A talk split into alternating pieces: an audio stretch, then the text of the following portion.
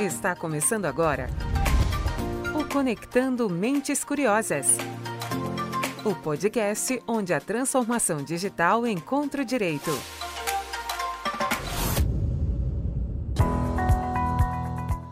Fala Mentes Curiosas, começando mais um podcast e hoje trazendo um tema muito especial. Vamos conversar um pouco sobre cultura empreendedora do Vale do Silício e por que ela faz tanta diferença nos negócios. E para falar desse tema, a gente teve que trazer alguém do Vale para participar. Aqui conosco, Felipe Lamonier, sócio da Starts, uma startup focada em educação e conteúdo. Também, tam, também estamos aqui com o Rodrigo de Campos Vieira, sócio do PG, que vai compartilhar também um pouco da experiência dele lá no Vale do Silício. Sejam muito bem-vindos ao nosso podcast. Felipe, eu já vou começar pedindo para você se apresentar, contar um pouco da sua trajetória. Você vem da cultura de tecnologia, como é que você foi parar no Vale? Olá, Silvia, olá, ouvintes. Muito feliz de estar com vocês aqui, compartilhando ah, o que eu vivo, compartilhando um pouco da, da minha história, compartilhando né, o que eu, o meu dia a dia no Vale do Silício. Mas antes de responder a tua pergunta sobre para compartilhar com vocês sobre um pouco da minha história, é, sim, eu venho de uma indústria tradicional de tecnologia, de tecnologia, eu venho de uma indústria de tecnologia, mas venho de uma indústria tradicional de tecnologia. Por mais de 15 anos trabalhei aqui no Brasil em grandes organizações e desses 15 anos, nove foram trabalhando na Tofos, que é uma, considerada uma das maiores empresas de software da América Latina. E depois de já ter tido uma certa, uma certa, é, um certo sucesso profissional né, e as coisas não estavam evoluindo na velocidade do qual eu queria, eu resolvi abandonar toda a minha carreira e mudar para competir de uma maneira global com onde, onde era o epicentro de tecnologia e inovação no mundo, que é o Vale do Silício. E lá decidi, optei por, por ir para lá estudando e acabei estudando nas melhores universidades dos Estados Unidos, que está é, entre as três melhores universidades americanas, que é a Universidade de Berkeley. E logo nos primeiros meses que eu estava lá, acabei conhecendo dois ex-sócios da XP, o Maurício Benvenuti, que era responsável pela expansão do escritório, do escritório pelo Brasil, pelo escritório da, da, da XP pelo Brasil, e o Marcelo Maisonave, que foi um dos fundadores, do qual eles, me convidaram para fazer parte da, da Start. Me apresentaram uma empresa, me apresentaram um projeto, me apresentaram um modelo de negócio, e um primeiro momento eu acabei não não optando, não, não aceitando aquela proposta porque eu não conhecia muito bem eles, sabia da história deles, mas porque o modelo de negócio não parecia muito atraente. Né? A Stasi nasceu como uma empresa de mídia e a gente sabe o quanto é difícil o negócio, o business de uma empresa de mídia, né? É, é, um, é, uma empresa que vem em cima de publicidade propaganda e a chance de transformar aquilo num bom negócio seria, seria bem difícil. Aí nesse meio do caminho, fui convivendo um pouco mais com os meninos e vi o brilho e a vontade deles em fazer esse negócio acontecer e provocar essa transformação dentro da Stars. E uma das coisas que eu vivi no Vale do Silício, eu comento isso no capítulo, no, no segundo capítulo do meu livro, já antecipando sobre o livro, a gente não falou sobre o livro, né? é, é que construa um grande time, um grande time constrói um grande produto.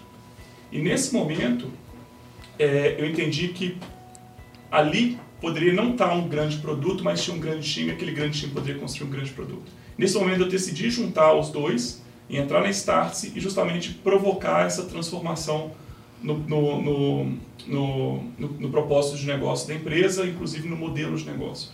E aí a gente começou de fato transformar aquilo que era um portal de notícia numa empresa de educação. É, isso ao longo de três anos e saímos de quatro, cinco pessoas e estamos mais ou menos 80 pessoas hoje, em menos de três anos. Então estamos com uma jornada bem, bem legal. Então já colocando isso na minha apresentação, contando um pouco da minha história, desde quando eu comecei a minha carreira com tecnologia até o, o que eu estou fazendo na Startse hoje. Felipe, além do Vale, onde que a, que a Startse está com, com escritórios hoje? Em quais outras regiões vocês hoje em dia já têm atuação? A boa parte da operação da Startse hoje é no Brasil, a gente tem em torno de 50 a 60 pessoas aqui no Brasil, onde toca todo o nosso, o nosso back office, toda a nossa operação. O grosso da nossa operação é baseado aqui no Brasil, porque a Startse é uma empresa que nasceu no Brasil, mas a gente tem é, uma base no Vale do Silício, do qual a gente lançou esse ano a Starts University, para justamente explorar, a explorar ainda mais o conceito de educação e não atender somente o mercado brasileiro, mas atender o mercado de uma maneira global. E temos também operações na China, no Brasil e nos Estados Unidos. A gente tem também é, programas que acontecem em Portugal, acontecem em Israel e acontecem na Índia também. É muito interessante, né? Porque acaba que as empresas hoje em dia, as startups, elas têm muitos negócios em muitos lugares do mundo, interesses em lugares do mundo diferentes. É, e você lançou recentemente esse livro sobre a cultura do Vale do Silício, né? O Silicon Valley, a Way Through.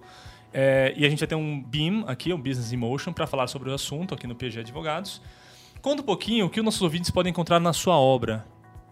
É, quando eu decidi escrever esse livro, eu decidi escrever para compartilhar toda a minha experiência que eu vivi nos últimos cinco anos lá. E eu me dediquei cinco anos da minha vida no Vale para estudar o sucesso e os motivos pelo qual empresas como Google, Facebook, Apple, uh, HP, Airbnb, Uber, por que, que essas empresas nasceram no Vale do Silício? E por que e por qual é o motivo do sucesso por trás dessas companhias? Tudo que impactou e transformou a nossa vida nas últimas cinco décadas saiu do Vale do Silício. A, prime a primeira conexão da internet entre a Universidade de Stanford e a Universidade de Los Angeles, o primeiro computador pessoal, o smartphone e todas essas tecnologias e empresas que acabei de mencionar com você, por vocês. E um dos motivos que me atraiu ao Vale do Silício foi justamente entender isso, né, e conviver justamente nesse ambiente para um processo de imersão pessoal e justamente conviver nesse ambiente para entender um pouco mais o que está por trás desse mindset, o que está por trás da forma como as pessoas constroem é, empresas vitoriosas. E aí decidi, e aí foram cinco anos estudando, cinco anos entendendo, cinco anos convivendo nesse, nesse, nesse ecossistema, e eu decidi colocar tudo isso nos capítulos, os motivos pelo qual o Vale do Silício é o Vale do Silício. E o motivo pelo qual o Vale do Silício, mesmo hoje, com diversos outros polos de inovação do mundo, o Vale do Silício ainda é o principal cluster e polo de inovação do mundo. Hub, como quiserem chamar do mundo. Rodrigo, você já teve algumas experiências no Vale. Eu queria que você contasse um pouquinho como foi essa experiência, o que, que você aprendeu por lá e como é que você conheceu o Felipe nesse contexto todo. Eu fui a primeira vez em janeiro de 2017 fazer uma missão no Vale do Silício e depois disso fiz outras duas missões lá uh, e uma na China com a turma da, da Starts e assim uh, são experiências transformadoras. Eu lembro que uh, quando eu fui para a primeira missão, eu fiquei uma semana rodando no Vale com a turma da Starts e uma semana seguinte visitando o escritório de advocacias locais, que eu queria saber como era a experiência de se advogar para o mundo das startups, venture capital e corporate venture no Vale do Silício. Mas antes disso, eu precisava entender aquele ecossistema. Então fui para lá, é a primeira semana foi a semana é, é, da missão Starts e de cara uma coisa super transformadora. Então eu lembro bastante é, quando a gente chegou na Plug and Play. Primeiro, o cenário já te provoca um, um, pouco, porque as vagas mais próximas da entrada eram destinadas aos carros elétricos e você realmente vê os carros elétricos lá sendo recarregados. É, a gente muito bem recebido em todo lugar. A gente vê que as pessoas realmente têm interesse em fazer networking, têm interesse pela diversidade e têm interesse em conhecer pessoas diferentes. A primeira exposição que a Start nos proporciona nesse ambiente, ela tem muito a ver com a cultura, um, né, um início dessa explicação de por que o Vale é o Vale, com um pouco da história do Vale, mostrando um pouco é, a dinâmica da Bay Area, as empresas que estão estabelecidas lá contam um pouco é, a origem é, do movimento de empreendedorismo e depois a gente vive isso na prática.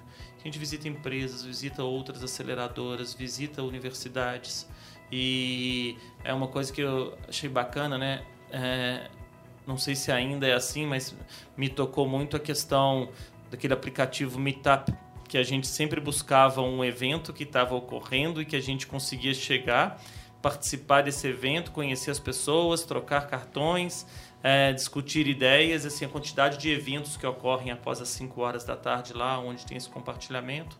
A gente fez uma experiência prática de cada um propor um pitch é, de um potencial negócio e, e entre os participantes da missão. Então a gente assim vê e vive é, a cultura e aquela troca de ideias, aquele incentivo à diversidade na prática. É, e isso faz com que a gente volte muito provocado. Com a cabeça assim, quem vai e se toca por isso que, que viu lá, é difícil chegar aqui e continuar fazendo as coisas que você fazia profissionalmente da mesma forma. Você começa a querer trazer um pouco daquela cultura para o seu dia a dia é, aqui no Brasil. Então, assim, acho que o mais interessante foi esse despertar, porque a, a cultura do Vale ela é inspiradora. É, Rodrigo, eu vejo você falar sobre, né, sobre essa, essa, essa, essa, né, essa, essa experiência tua no Vale. E a gente acabou criando uma bela amizade nesse, desde o momento que a gente se conheceu, por dois motivos, né? Pra gente ser mineiro, de Belo Horizonte, e atleticano. Exatamente. Futebol então, a, gente unido. criou, a gente criou um grande vínculo e desde sempre a gente vem se falando, tem um carinho especial por, pelo Rodrigo. Depois esteve no Vale Silício de novo com a gente. É, foi muito legal, Rodrigo, desde, desde, a, desde a tua volta, né? E o teu case é um case que a gente sempre compartilha com os nossos, com os nossos clientes, as pessoas que vão no Vale do Silício com a gente, pelo trabalho que você fez em transformar um escritório de advocacia que era extremamente tradicional e trazer conceitos que você aprendeu durante, durante essa semana no Vale do Silício para dentro desse escritório. É muito legal ver você dando continuidade disso aqui na PG Advogados. E, de fato, o que tá, uma das coisas que as pessoas mais ficam surpreendidas quando elas vão para o Vale do Silício é que elas vão esperando ver carros autônomos, drones voando, é, robôs para todo lado. De fato, isso faz parte do, dia, do nosso dia a dia que está lá. O que vai surpreender as pessoas que participam dos nossos programas é quando elas voltam para casa transformadas pelo jeito de pensar e o jeito de se fazer negócio das pessoas que estão no Vale do Silício. É, isso é muito interessante, Felipe, porque a gente teve um episódio anterior que o Marcelo Crespo, inclusive, comentou, né? É, toda mudança, é, mesmo sendo legislativa ou não, passa pela questão da cultura. Cultura corporativa, cultura interna. E aí, para falar um pouco sobre a cultura do Vale, eu quero saber, tudo começa mesmo com um propósito? No Vale do Silício, tudo de fato começa com um propósito. As pessoas que começam um negócio, começam uma empresa, eles começam com o objetivo de impactar centenas e milhares de pessoas. Eles não começam com o objetivo de, de ganhar dinheiro, de ser o próximo Steve Jobs, de ser o próximo Bill Gates, de ser o próximo Jeff Bezos. Eles começam com o propósito de transformar uma indústria, de transformar a, aquela comunidade, de impactar a vida das pessoas. Então, sim, de fato, quando toda startup que começa um negócio no Vale do Silício, eles sempre colocam o propósito em primeiro lugar. O Larry Page, que é um dos fundadores do Google, ele tem uma frase que muito forte que ele diz que é o seguinte, que que se se não se, se fosse pelo dinheiro, ele já teria vendido as ações, já teria ido morar numa ilha deserta. Isso é tão forte, pessoal, e as pessoas levam isso tão a sério, porque de fato isso acontece. O, o Larry Page está entre os 10 caras mais ricos do mundo. O Google já é uma empresa que confiram, não sei se ela já bateu um, o valuation de um trilhão de dólares, não bateu, se não bateu ainda, o valuation de um trilhão de dólares. E a Alphabet, empresa que controla o Google, atingiu o valor de mercado de um trilhão de dólares no dia 16 de janeiro de 2020. E esse cara, os fundadores poderiam estar fazendo qualquer coisa no mundo porque eles têm, teriam dinheiro suficiente para sustentar talvez até a centésima, Gerações, até né? centésima geração, geração deles. E quando a gente vê esses caras, eu tive estava em Porto Velho na, na segunda-feira e pude vivenciar um dos projetos do Google no coração da Amazônia, que é o projeto Loom, que leva internet global para unidade, para populações remotas que não têm acesso à internet de forma gratuita. A gente vê o propósito que está por trás desses caras. A propósito da conexão, de transformação, de dar acesso à educação, de democratizar o acesso à internet. Eu acho que é uma coisa incrível quando essas empresas de fato colocam um propósito na frente de qualquer coisa. Dinheiro sim é importante, mas ele não vem em primeiro lugar no Vale do Silício. Eu vi uma entrevista sua falando exatamente esse cenário sobre o Elon Musk, falando que por mais que ele tenha muito dinheiro, que ele resolveu pegar todo o dinheiro que ele tinha ganho com a venda, se não me engano, foi do, do PayPal e reinvestir ele num, num É, outras isso é uma- empresas. Isso é interessante, o, o próprio né, o Elon Musk ele, ele escreve isso na biografia dele, que depois que ele saiu no PayPal, ele colocou líquido no bolso 186 milhões de dólares. Líquidos. E ele foi all-in em todos os projetos que ele investiu depois. Ele foi all-in na Tesla, ele foi all-in na SpaceX e ele foi all-in na SolarCity.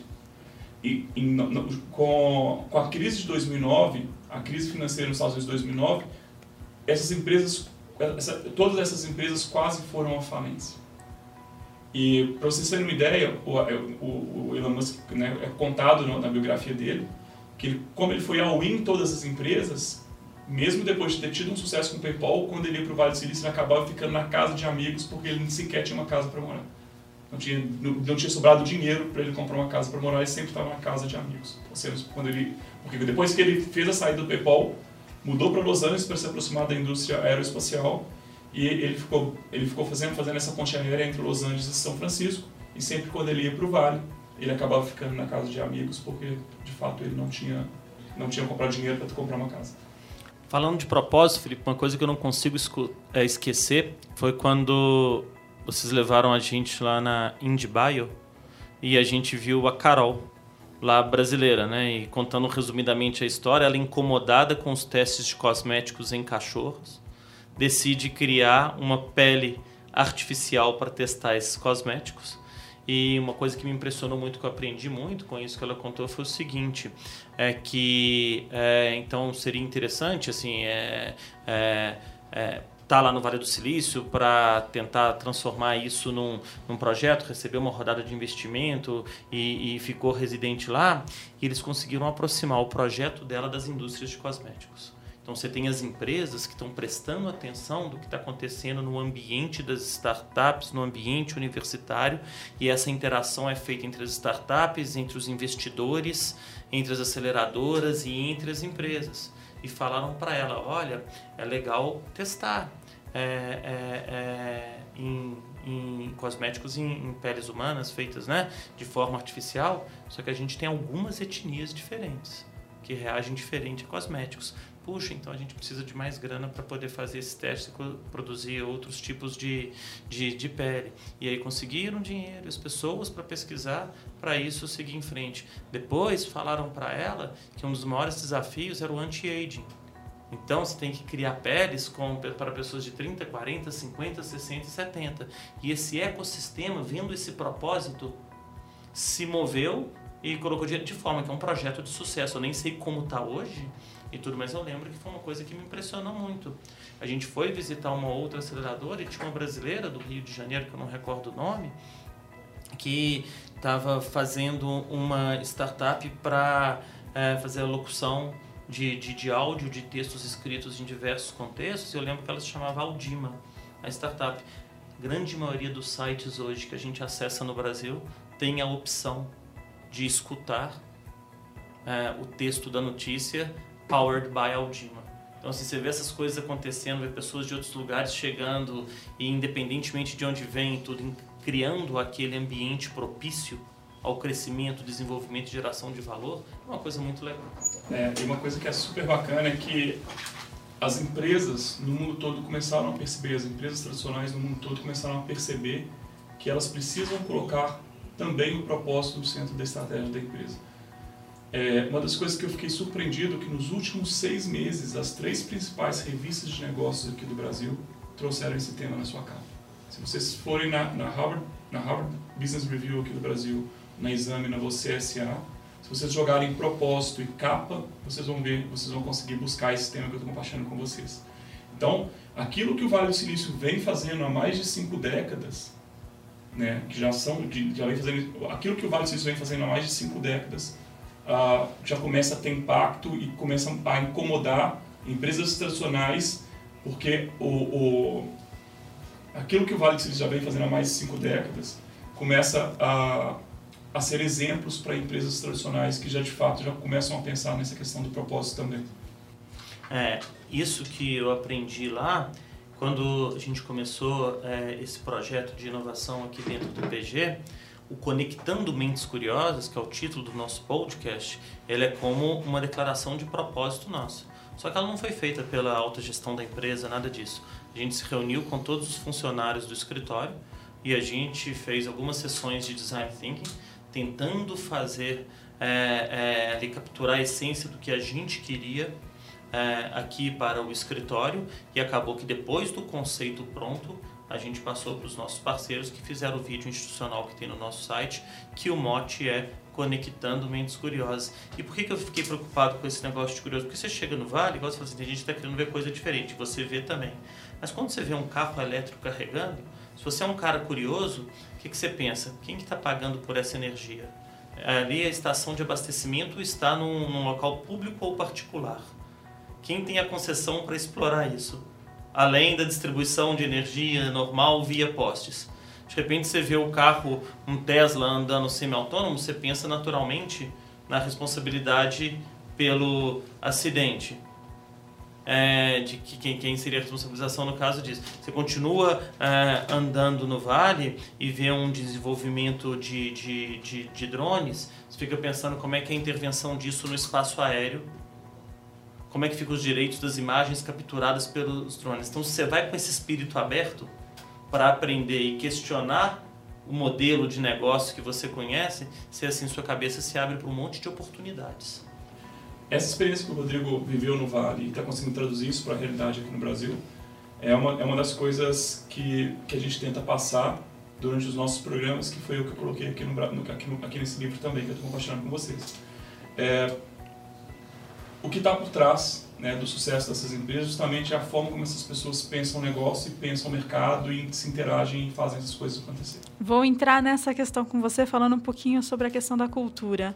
Um dos capítulos do seu livro chama A Cultura como a Estratégia no Café da Manhã. Estou traduzindo aqui uma, um bordão talvez americano, mas eu queria saber se, se isso é um, que é uma forma de dizer que todo mundo pode falhar se a cultura organizacional não for levada em consideração na hora de montar uma bela estratégia.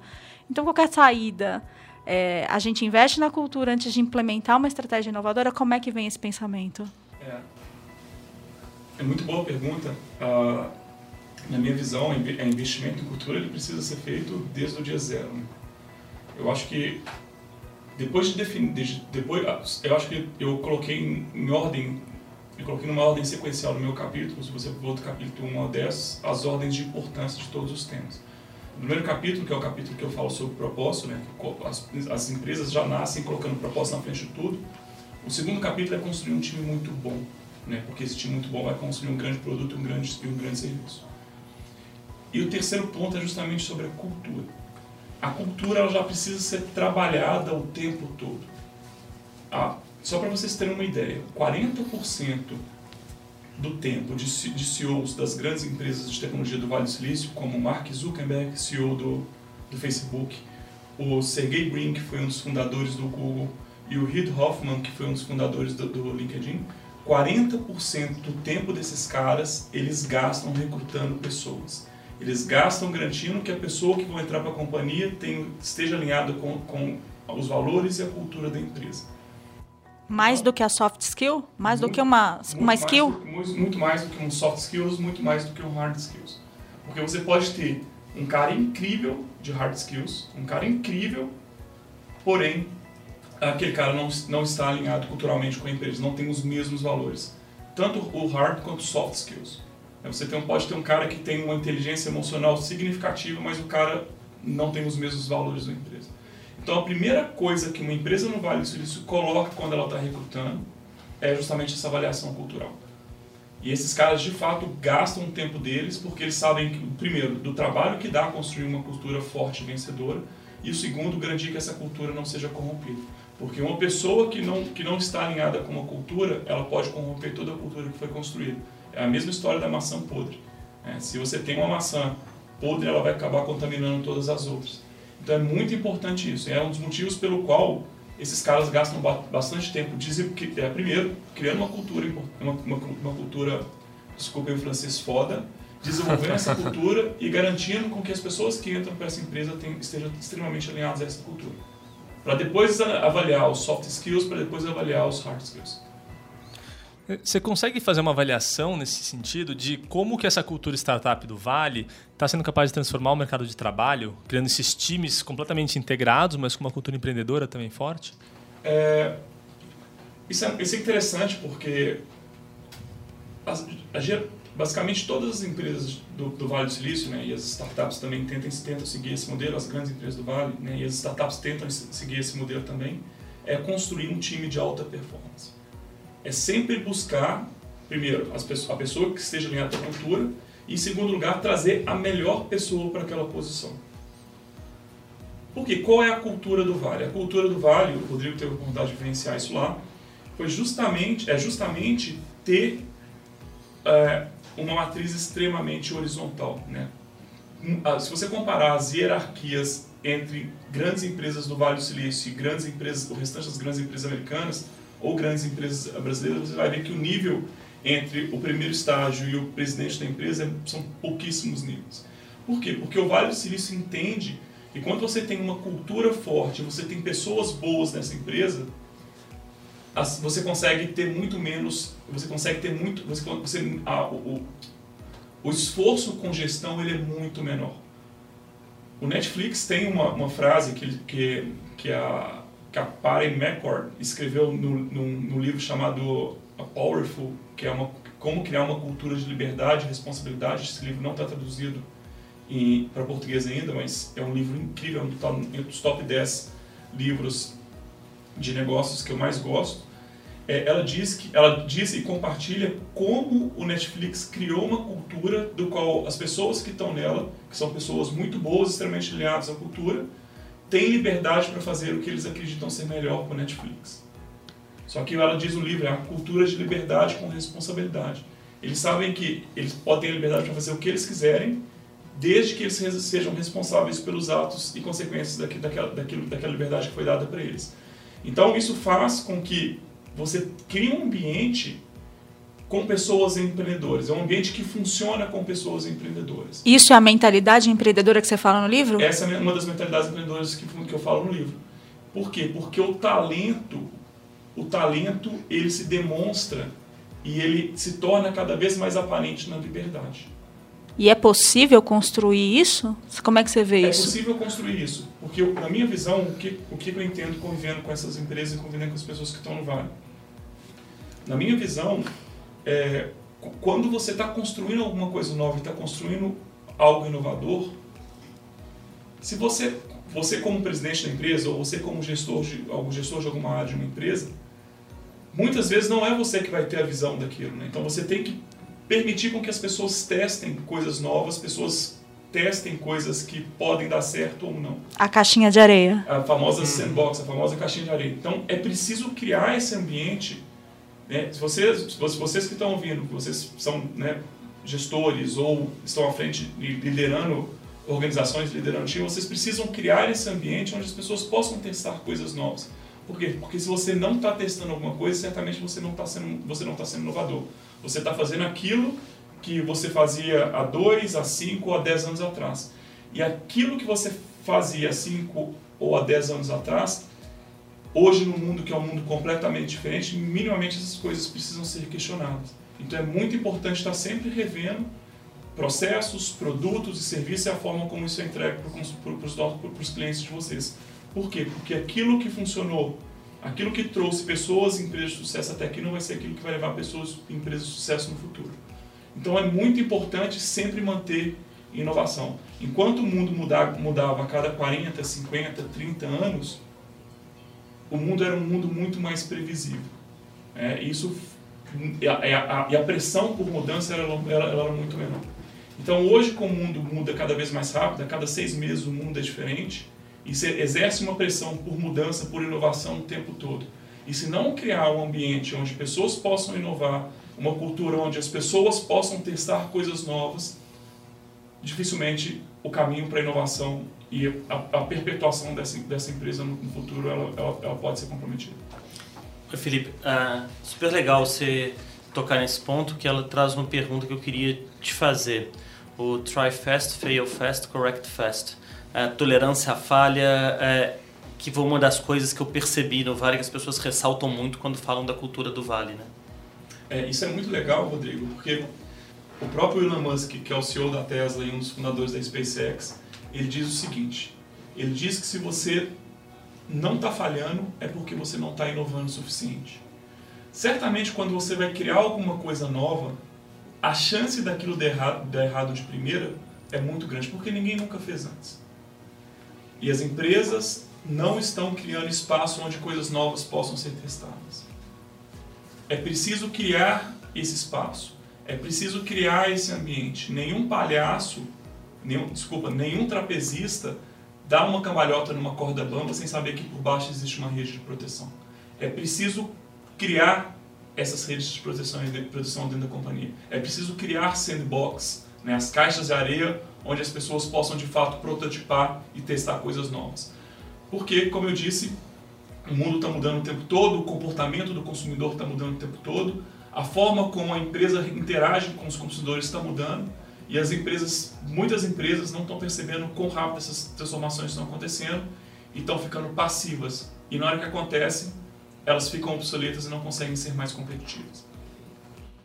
Essa você queria falar alguma coisa, Rodrigo? Não, é porque essa questão da, da, da, da tolerância à falha e essa cultura que permite testar, errar e corrigir, né? É, é achei bem interessante quando eu estava lá. E outra coisa que me chamou muita atenção que eu queria que o Felipe comentasse para a gente é o compartilhamento. Tenho certeza que quando você está trazendo o seu livro com é, é, um apanhado de cinco anos vivendo no Vale nesse ambiente, seu principal objetivo é compartilhar. É isso, isso e, e, trazer. Por quê? Porque, por exemplo, a gente, principalmente a gente como advogado, quando um cara fala assim, ah, tem uma ideia bacana, eu vou seguir em frente, a primeira coisa que você pensa é o seguinte, NDA, contrato de confidencialidade. Quem tiver acesso a isso vai ter que proteger, vai ter que te pagar uma indenização. Tudo bem, em alguns casos, dependendo do estágio, isso é válido. Mas lá não, você chega lá no Vale, você vê todo mundo compartilhando, testando, falando, eu estou pensando em fazer isso, fazer aquilo, e acho que uma boa pegada pode ser se a gente abordar por esse lado, ou fazer dessa forma, o que, que você acha que você compraria, você usaria, você teria interesse num produto ou num serviço desse, e acredite-se muito na capacidade de execução. É que tem muito a ver com o crescimento dos coworkings, né? Você cria ambientes que você tem uma série de empresas que estão ali, que é, é um pouco uma replicação. Trocando, replicando, compartilhando exatamente. e tudo, e se, se auto-ajudando. Mas é, é, é impressionante. É, todo mundo compartilha e todo mundo acredita o seguinte, vai ter sucesso quem executar mais rápido e melhor. Sim. Eu vi uma história esses dias, que era, né, tava uma pessoa andando numa estrada no deserto, não sei, e aí ele encontra uma outra pessoa, ele está carregando um pão, um pedaço de pão, e outra pessoa do outro lado, vindo do outro lado da estrada, com outro pedaço de pão. Eles se encontram, eles trocam seus pães para treinar, né, para experimentar, né, um pão italiano um pão francês, sei lá. E eles trocam, cada um sai de lá com um pão. Eles chegaram com um pão, voltam com um pão. Quando você vai numa estrada e você encontra uma outra pessoa e troca ideia, troca conhecimento, os dois saem com ambas as ideias. E até talvez uma terceira, uma quarta ideia que surgiu daquele encontro, né? Então, acho que tem muito a ver com, com o que você está falando, Rodrigo. É, Sim, isso, isso é interessante, né? É, isso tem mudado aqui no Brasil, mas logo, sei lá, quando a gente começou a, a, a Starts, a gente começou esse movimento né, para o empreendedorismo, ajudar a desenvolver o empreendedorismo aqui no Brasil, é, era muito comum as pessoas entrarem em contato comigo no, no, no LinkedIn, eu morava, já estava morando no Vale do Silício, e falavam assim, olha, poxa, eu queria compartilhar comigo o que eu estou fazendo e aí eu falei, claro, me manda, eu sempre né, sou solícito, esse, esse conceito do give back que o Rodrigo acabou de mensagem, colaborar, isso sempre teve muito forte dentro de mim, porque o Vale Silício nisso é muito forte. E as pessoas falam assim, olha, mas eu tenho um pouco de receio de você copiar minha ideia, de roubar minha ideia, eu, enfim, é muito comum. E, inclusive, isso não é um problema só do Brasil. Esses dias para trás, um amigo espanhol pediu que eu ajudasse uma amiga dele, e essa pessoa pediu que eu assinasse um NDA para ajudar ela. Falei, caramba, você quer que eu te ajude? Tem que assinar um NDA. Uh, só para vocês terem ideia, o Vale do Silício quebra esse paradigma de uma, tão, de uma tal forma que no Vale do Silício acredita que uma, que uma execução é 10 vezes mais importante e 100 vezes mais difícil que uma boa ideia. Sem dúvida. Isso quer dizer que no Vale do Silício e em qualquer lugar do mundo, uma ideia tem valor zero. Uma ideia não vale nada. Nada. Então, o Vale do Silício é um lugar onde as pessoas estão trocando, estão colaborando o tempo todo e compartilhando ideias, porque é no simples fato de você compartilhar o que você está fazendo com uma outra pessoa, você acaba recebendo um insight de uma pessoa que não que está fora, tá fora do talvez da indústria, está fora do, do, do, mercado que você está atuando, e ali você consegue extrair um feedback ou consegue extrair é, alguma algum insight que você não conseguia ter visão por estar tá enfiado 100% na cabeça, com a cabeça no negócio.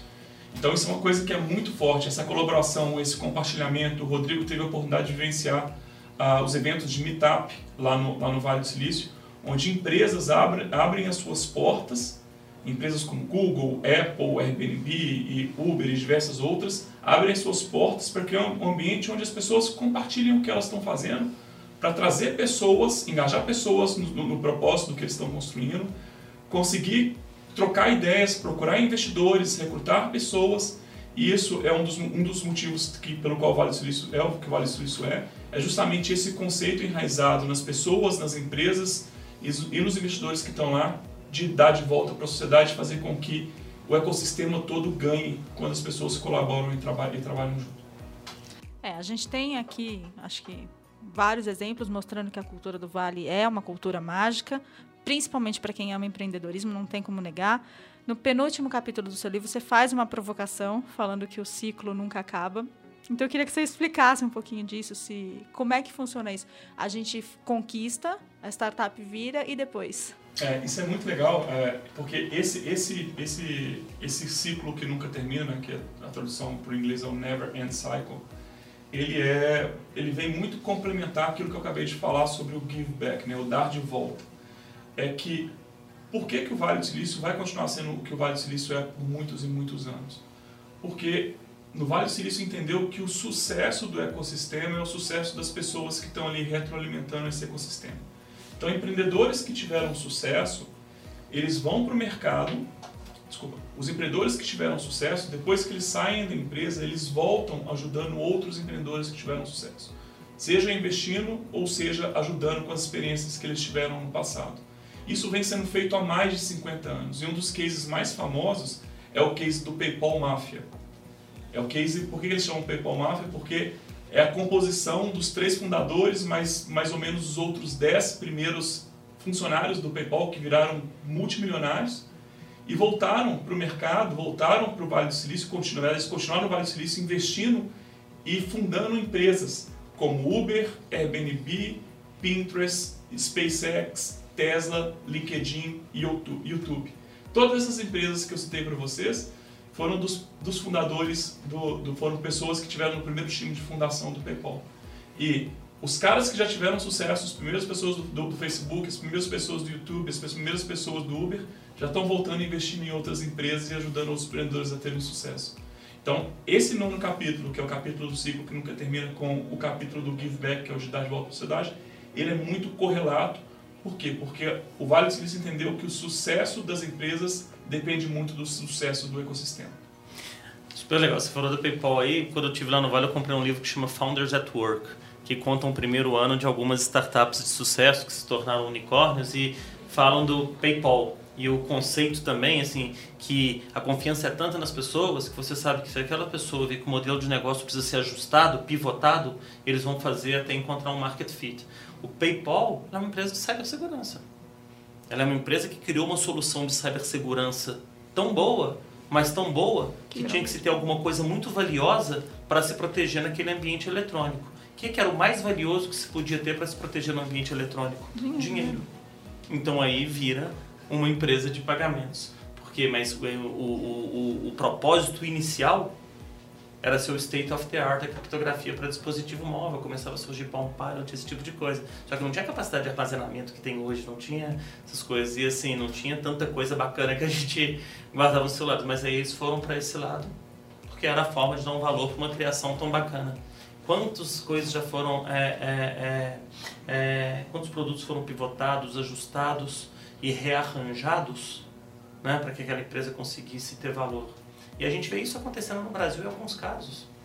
A gente começa a ver hoje, por exemplo, o, o Felipe está falando de give back, a gente começa a ver vender, é, é, fundadores que já venderam a empresa e que estão montando segundo negócios, é, só que agora eles estão capitalizados. Então, aquela negociação que a gente teve para eles uma rodada de, de, de anjo, para uma rodada pré-seed para uma rodada seed, para eles não precisam mais porque eles já estão é, capitalizados ou também se tornaram investidores. E aí eles hoje já vêm com uma cabeça de investidor e não de fundador, sabendo como podem agregar valor para os fundadores que estão começando agora. Essa é a retroalimentação que faz a coisa ficar super grande. Eu, quando eu voltei do Vale, comecei a fazer projeto com startups no Brasil, a gente deu mentoria para umas quatro ou cinco startups que hoje já são é, objeto de rodadas de 30, 40 milhões de, de, de reais. A gente vê as coisas acontecendo. É, é, o chamado no Vale Silício de smart money, né? É o dinheiro, não é só o dinheiro por dinheiro, é o dinheiro que vai contribuir de fato para o desenvolvimento daquela, daquela startup. E a gente consegue mensurar o desenvolvimento de um ecossistema em função dessas pessoas que de fato voltam para o mercado contribuindo que outros empreendedores tenham sucesso. Vou dar um exemplo disso. Você começa a perceber que o ecossistema do, do Brasil de empreendedorismo, startup, inovação começa a ficar um pouco mais maduro. Por quê? Porque os principais fundos de investimento aqui do Brasil são de empreendedores que tiveram sucesso no passado. Então você pega o caso da, da, da Canary, que foi fundado pelo Júlio Vasconcelos, que foi um dos caras que tiveram sucesso com peixe urbano no passado. Você pega a Headpoint, que está por trás ali, um dos primeiros times, ou está ali por trás do Romero, que é um dos caras que foi um dos caras responsáveis pela fundação do Buscapé.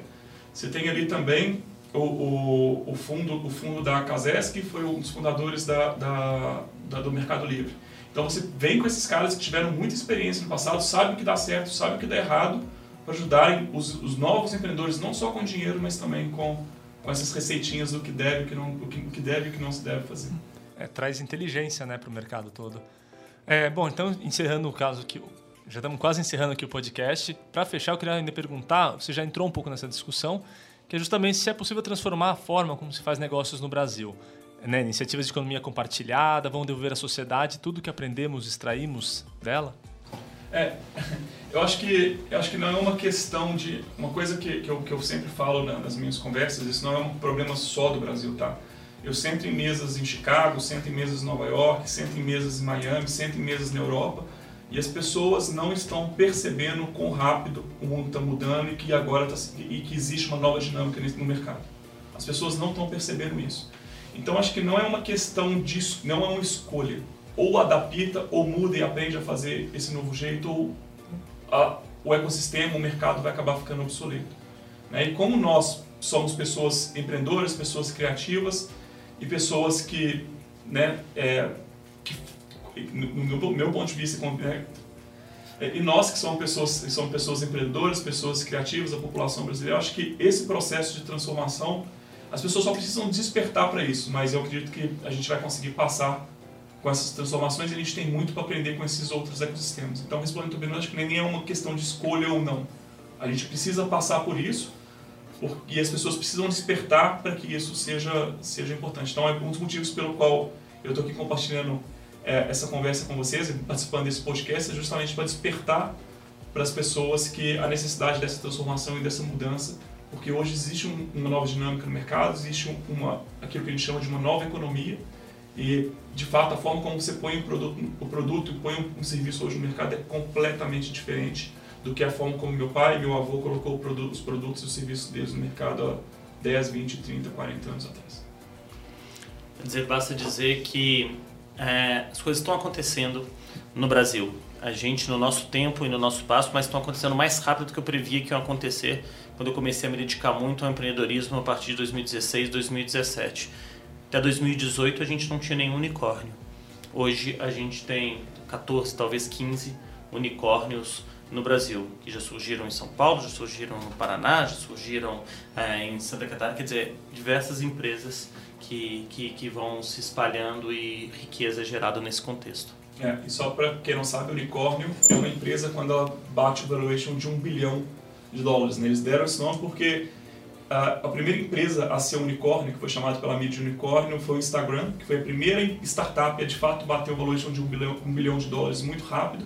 E eles disseram, olha, isso vai ser um unicórnio. Aliás, eles disseram, olha, isso é um unicórnio porque isso é uma coisa rara, isso jamais vai acontecer novamente. E com o advento, e como isso aconteceu com com, com o Instagram, é, os jornalistas que deram o nome de unicórnio estavam enganados e cada vez mais a gente vê startups sendo criadas e batendo valuation de um bilhão de dólares com mais frequência. Então, esse termo unicórnio é usado é, por conta disso. É, Felipe, foi um prazer te receber aqui no Conectando Mentes Curiosas. Você é uma pessoa que faz parte do desenvolvimento com essas imersões no Vale, ajudando a conectar essas mentes é, brilhantes, enfim, é, provando que é possível fazer diferente. E agora eu queria que quem ficou curioso para saber o que, que, tem no livro, saber mais, onde pode encontrar o seu livro, se a gente vai ter uma versão em português dele. Bacana. O meu livro está disponível na, na Amazon. Então é só entrar amazon.com.br ou amazon.com, ele está disponível em, em ambas as lojas. Na verdade, é uma das coisas interessantes da Amazon, ele está disponível em todas as Amazons no mundo todo. E eu escrevi justamente, eu escrevi o livro em inglês e muito provavelmente eu não devo fazer a tradução desse livro. Eu estou pensando ainda se eu vou fazer, vou fazer a tradução desse livro ou não, mas é muito provavelmente não. É, em função do que eu acredito que é o seguinte, hoje o mundo é um mundo, não é mais um mundo com 170 países. O mundo hoje é um mundo global. O que acontece na Coreia do Norte impacta diretamente a nossa vida. O que, o que acontece na China, a, a, a guerra comercial entre a China e os Estados Unidos impacta diretamente o mercado aqui no Brasil. Então, como o mundo é um mundo global e o, o idioma para se comunicar de uma maneira global é, uma maneira, é o idioma inglês, eu resolvi criar é, esse livro para justamente estimular as pessoas que não falam inglês primeiro a aprenderem o idioma, porque o, inglês né, era pré-requisito há talvez 30 anos atrás, já era necessário há 30 anos atrás, e hoje precisa fazer parte né, da cultura das pessoas, porque, é, só para vocês terem uma ideia, eu sou natural de uma cidade no interior de Minas Gerais chamada Bambuí, e se eu abrir uma empresa hoje lá, a minha competição não é com o meu vizinho que mora na cidade ao lado. A minha competição hoje é global. Então as pessoas precisam se preparar para essa competição global. Então eu acabei escrevendo o livro em inglês porque o idioma inglês é um idioma que permite que as pessoas se comuniquem de uma maneira global e possam e possam de fato observar todos os movimentos que estão acontecendo no mundo todo, que é muito importante. E esse livro é muito relevante, então realmente é um motivo para se aprender inglês, para quem não fala, com certeza. Queria agradecer bastante sua presença aqui. Ah, conta pra gente como é que faz para te encontrar pela internet, na podosfera, como é que a gente... Que legal. É, a forma de me encontrar, é, antes disso, antes de me encontrar, encontre em Startse, né? www.startse.com. A gente compartilha muita coisa legal sobre inovação, empreendedorismo, sobre tudo isso que eu, que eu compartilho no meu livro e muito mais. A gente está, como a gente tem muita gente, a gente tem um time de jornalistas uh, de primeira que a gente escreve muito conteúdo sobre esses temas que eu acabei de mencionar. É, e para me encontrar pessoalmente, podem me encontrar e me seguir pelo Instagram, que meu, o meu perfil é Felipe, F-L-I-P-E, Lamounier, L-A-M-O-U-N-I-E-R. E podem me encontrar também colocando meu nome e meu sobrenome no LinkedIn, Felipe Lamounier. E tem muito conteúdo que eu compartilho. Né? Eu sou uma pessoa que sofro de FOMO no Vale do Silício. Que é o FOMO? É o Fear of Missing Out. É o, é o sentimento de estar tá perdendo alguma coisa. Então, sou uma pessoa que leio bastante, sou muito curioso e tudo que eu acho interessante eu acabo compartilhando nessas redes sociais.